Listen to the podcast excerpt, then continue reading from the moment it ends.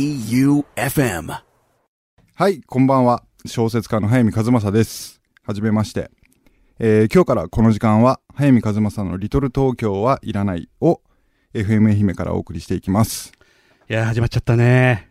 始まりましたね。えっ、と、この番組はあの小説家の早見和正と放送作家の、えー森圭一さんで、二人で、えーお送りしていきます。よろしくお願いしますお。願いします。いやー、感慨深いね、森さん。いやー、ね感慨深い。いや、もうちょっとね、あの、最初に紹介させてもらいたいんですけど、うんまあ、小説家の早見和正も大したもんじゃないんですけど、うんもっと何者でもなかった二十歳の頃に、大学時代ですね、うん僕らはバイト先で出会いまして、そうね。お互いにこう、隠れ趣味としてのラジオがあって、うん。出会って1年ぐらいしてからだよね、うん。ちょっとラジオの話をそうだね。したよね、二人で。 あで、その時、早見と森は、まあ、盛り上がりまして、あ森さんいつか二人でラジオやろうねってー、ああ、言っただ。覚えてる覚えてる覚えてる。覚えてるよなラジオはやっぱりね、やりたいもんな。やりたい 多分これ聞いてくれてる人の中にもいつか自分がラジオって思ってる人いると思うんだけどいるいる。思ってるより難しいってことをもう 1まあ分30秒でもう痛感してるよね素人二人です から、そこは。もただあのちょっと思い入れは強いですしまあ意気込みも半端じゃないので、うんまずは10年続く番組う。おう。で今 FM 愛媛でやってますけれどもうん。とりあえず四国4県ネットおーねおう、制覇。で西日本おおで全国へと おー行きますか。その頃俺小説家としてまだ飯食えてんのかな すげえ自信ないなうん大丈夫でしょ大丈夫だよう。うねん。なんかあのまあおいおい2人の紹介はしていきたいんですけれどもはい。とりあえずあの僕らは中学時代からずっとラジオ聞いていて、うんあの頃の俺らに届ける、うんあの頃の俺らに向けて喋ろうかああ、いいね。あの、ネクラだった。ネクラだった絶望しかなかった。 あの頃の、チェリーな俺たちに。森さん今もチェリーだけど40、40超えてな。 43歳 13歳で。かわいい、かわいい43歳ですよ。まあ、そんな話はいいんで。えおいおいえね、はい。していきます。10年あるんで。はい。じゃあ、この後1時30分までよろしくお願いいたします。はいそれでは元気に行きましょう。早見和正のリトル東京はいらない。早見和正のリトル東京はいらない。この番組は生涯不良の角川春樹事務所、一人の時間を大切に、集英社文庫、春屋書店、早見の社員食堂、改修、愛媛の心ある個人スポンサーの皆さんの提供でお送りしますさあ、えー今日からスタートしました早見和正の「リトル東京はいらない」FM 姫からお送りしてますけれども、 うん。始まりました。っていうか、うん、この番組、一体どんな番組になるのほんと台本丸々読むな いやでもちょっとその前に音楽いいよねあ素晴らしいあ。これね、事前に聞かせてもらったんだけどね。ほんとずっと聞いてます、僕は。僕もずっと聴いてるんですけどあのーまあ一部早見和正ファンがうん。いてくれたらピンとくるかもしれないんですけど、うん僕原作の映画であの妻夫木聡さんと池松壮亮君が、えー主演をした「僕たちの家族」といううん映画のエンディング曲をアレンジしたものなんですよああ、今流れてる。今流れてるこの曲、うんでもう大好きでで音楽作ってるのが渡辺隆さんという、うん。船を編むの音楽であの日本アカデミー賞を取ってる人なんだけ優ど秀賞ですかそうそうえ優最優秀賞を取最って優る秀賞。はい。その人がこの番組のためにアレンジしてくれて、えテーマ曲を作ってくれましわたざよわざこのために作ってくれるなんてね。ねえ安いお金 であありがとう、渡辺さん。りがとう渡辺さんいつかゲストにもね来てもらいましょぜひね。うねうん。っていうか、まあ、 台本通りだけど さ。うん。なんでさ、うん番組始まったのなんかねラジオをやりたかったんだよね、うん本当にうん。でちょっと小説家っぽい話をさせてもらうと、うん。僕にとってやっぱり人生でこう救いとなったうん。やっぱ辛かったじゃん中学時代本当にああ、あそうだね。今の中学生が辛いのか分かんないんだけどさ、うん。 なんか苦しかったんだよ俺人生で一番苦しかったのはやっぱ中学時 代であ、そう。それは初耳ですね。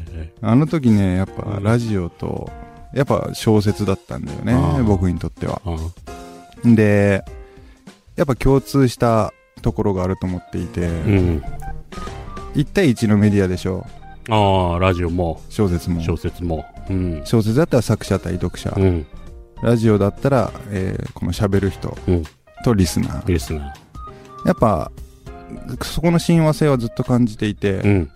でもうテレビのレギュラー出演とかするつもり全然ないんだけどおうラジオだけはやりたいなとおうおう夢だったわけですね。夢だった、うんで僕2年前に愛媛に引っ越してきてるんですけど、うん。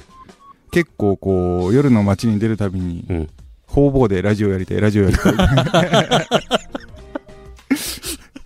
不況活動をしてたわ布教活動してたら、某、まあ、愛媛に2曲しかないんだけどまあ某曲とうん FM 愛媛 じゃあわかるじゃな多い分これ後で怒られるんだけどうんでもやっぱ僕たち FM じゃないですか FM ですかおしゃれなところがあるから ああ、それはもう FM 姫さんでぜひ、うんで最初にねうん。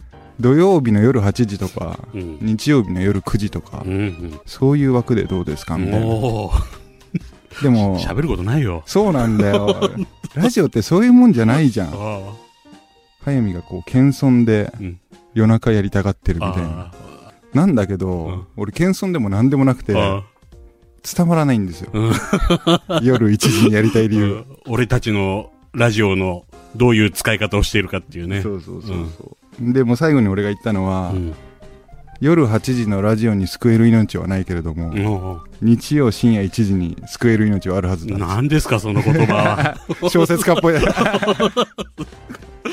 でもさ、救われてきたよね、俺たちもあね。あ、ほんと救われた。特に深夜の寝られない夜のね。ほんと。な本当に僕たちはもう中学時代からこうずっと、まあラジオを聞いてきて、うん。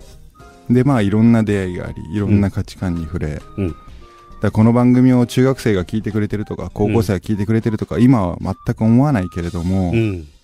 でもなんか、いつかその子たちに届くといいなと思うし、うん。あの頃僕たちがこう、出会ってきたものをうん極力紹介していきたいなっていう気持ちがあって、なるほど。まあ、おいおいね、うんたくさんラジオの思い出も二人で語っていきたいんですけれども、はい。この早見和正のリトル東京はいらないの記念すべきね、一曲目。うん。これはもう僕が中学2年生の時に聴いていたうん伊集院光さんの大でかないと。おうでかないとあった ね。今これにピンと来てくれてるタクシーの運転手とかいるから 最高なんだけどね。 AM でね。 AM で。夜中やってたね。そうそうそう、その、大デカナイトで、ある時もう超ヘビーローテーションでかかって、あついぞ、あ。うん。その番組でしか聞くことのなかった 曲を。本編では谷口総一風吹く丘が流れました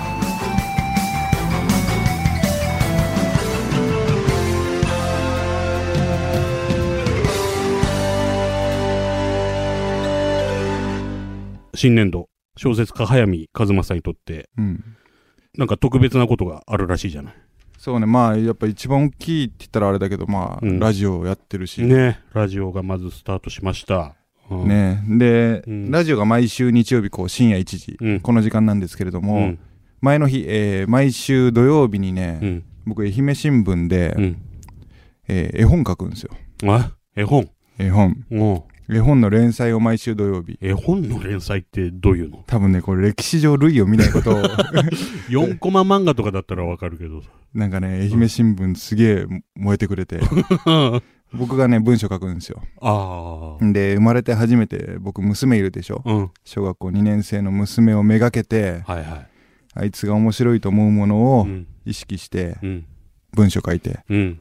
で、今治にねう、んあの、出身の加納かりんさんっていう絵本作家の女の子がいるんだけどう、ん。彼女がもうすさまじくいい絵をつけてくれて、えー。でね、もうタイトルがね、うん。あ素晴らしいんですよ。あ。もうタイトルだけでうん2万部売れると思ってるんですよ。ああ。えータイトルがね、うん悲しきデブ猫ちゃん。 な話聞いてもね、うち。デブ親父が今目の前で大笑いしてるけど。いやいや、悲しきデブ猫ちゃんいいでしょうん。なんかでも、大丈夫なのそのタイトル。う。うん、なんかね、愛媛新聞内でもその話があるらし い。いじめを助長する。しないから。悲しきデブ猫ちゃんデブ猫ちゃんはね、うんハードボイルドなんです と思えるの。よ。いや、もう心の中でいつも葉巻を吸ってるイメージでう。んデブが、でもね、あの、ほんと売れる匂いがプンプンしてて、デブのくせに。デブなくせに。一行目もね、素晴らしいのが決まっていて、あ聞あきたい。うん。我が輩も猫である。パクリじゃないか。オマージュで。 漱石先生。もうだけじゃない。でもね、彼も猫なんだから、こっちだって猫だ。そうそうそう。なんか面白そうだね、これ。そう、それね、4月7日、来週の土曜日から、あああの、愛媛新聞内にも一面丸々使って、あ、そんなでかくやんだ。そうですよ、もう、愛媛新聞燃えてるか太っ腹 だね。愛媛新聞ら。 まあ、どうせ原稿料は安いんですよ。そんなこと言うそなんい。なことない。そうそう、それがあって、ああもう一個、あああの、同じ今日、日曜日だね。うん。今んとこ多分僕の代表作だと思うんですけれども、あのうんイノセント・デイズという、ああ、知ってますよ。なんかう、ん、めちゃくちゃ売れてるらしいじゃない。何万部売ったのあれいやもう本当僕の人生にこんなうん。こんな日が来ると 今ね41万お部すごいよな41万部。ぼちぼちもう松山市の人人口すごいな。すごいんですよなんかこの出版不況の中、 4万部売れたらあ御の字だっていう時代にね41万部はすごいですね。あ30万部超えたら見える世界が変わるっていう噂もあった けどそれはそうでもなくて相変わらずもう焦りしかないんですけれどあも 松山でもう売れてんの。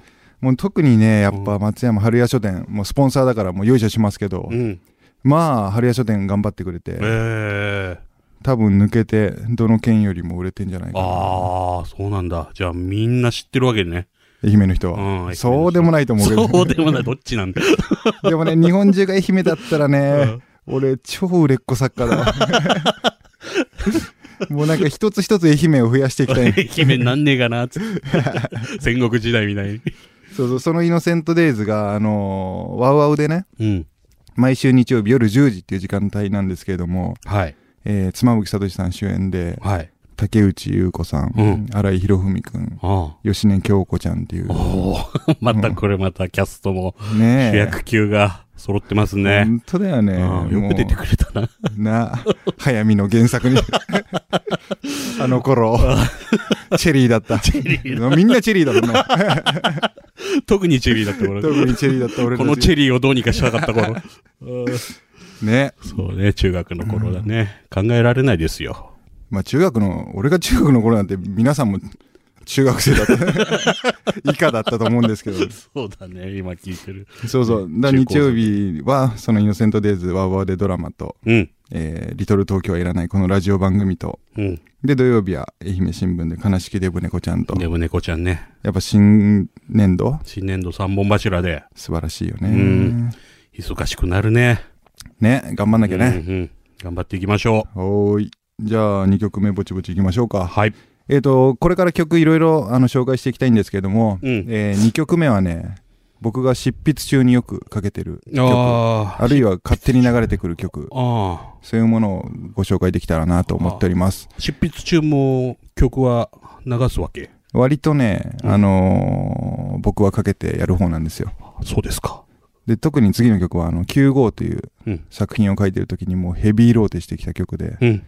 まあもう僕の iTunes のダントツぶっちぎうりん再生回数ランキングトップの全俺ランキング、全俺ラン キング。ナンバーワンヒット。もうダントツでね、これ聞くと本当もうゲロ吐きそうになるけど、聞いてください。ゴーゴルボルデロでワンダーラストキング。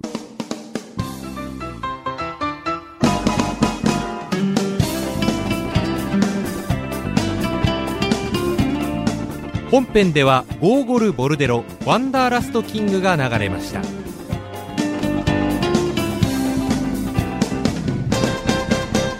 はい、えー、日曜深夜にふさわしい曲を聴いてもらったわけですけれども、はい。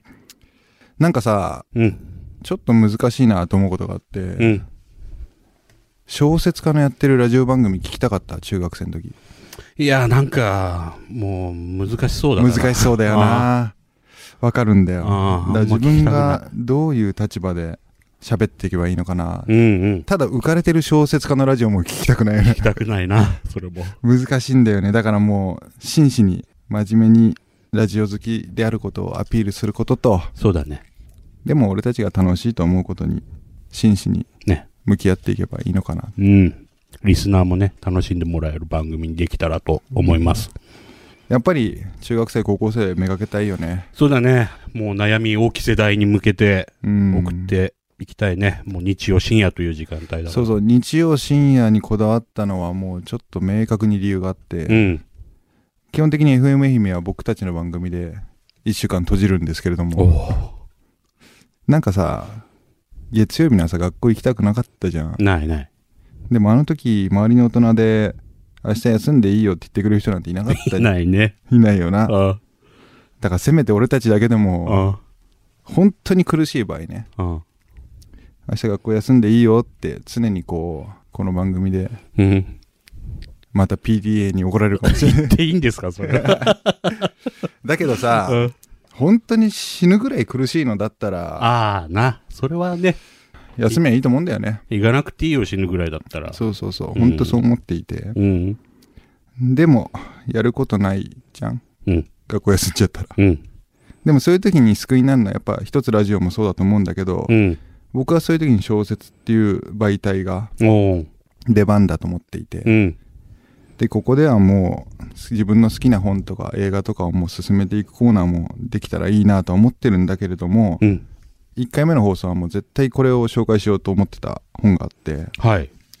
それはね、えー辻村瑞希さんも売れっ子作家なんですけれどもうん。 「鏡の古城」という、えー。まあ、去年出た大ヒット作であるんですけれどもうんうん。本当読んだ時にね俺もう日本中の苦しい中学生高校生が読むべきだって思っておー辻村さんの作品いろいろもうほぼ全部読んでるしうん好きなもの多いんだけど、うん。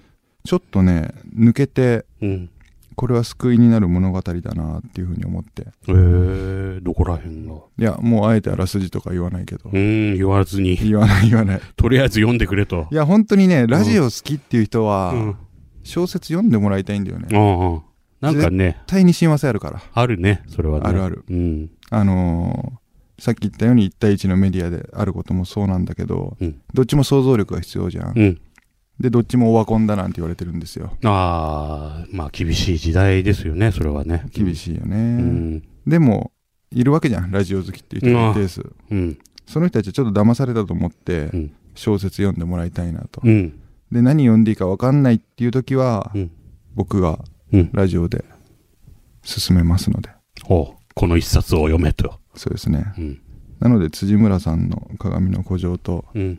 とりあえず早見の「イノセント・デイズ」はイノセントデイズは。読むとこから始めましょうかはい。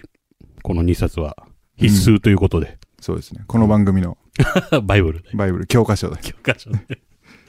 たまに言うからね、もう何ページ開け てる文庫なのか単行本なのかよく分かんない っつかね。いやいやいやでも本当に辻村瑞希さんの「鏡の古城」うん。えーぜひ読んでみてください。早見和正の「リトル東京はいらない」 J O E U F M.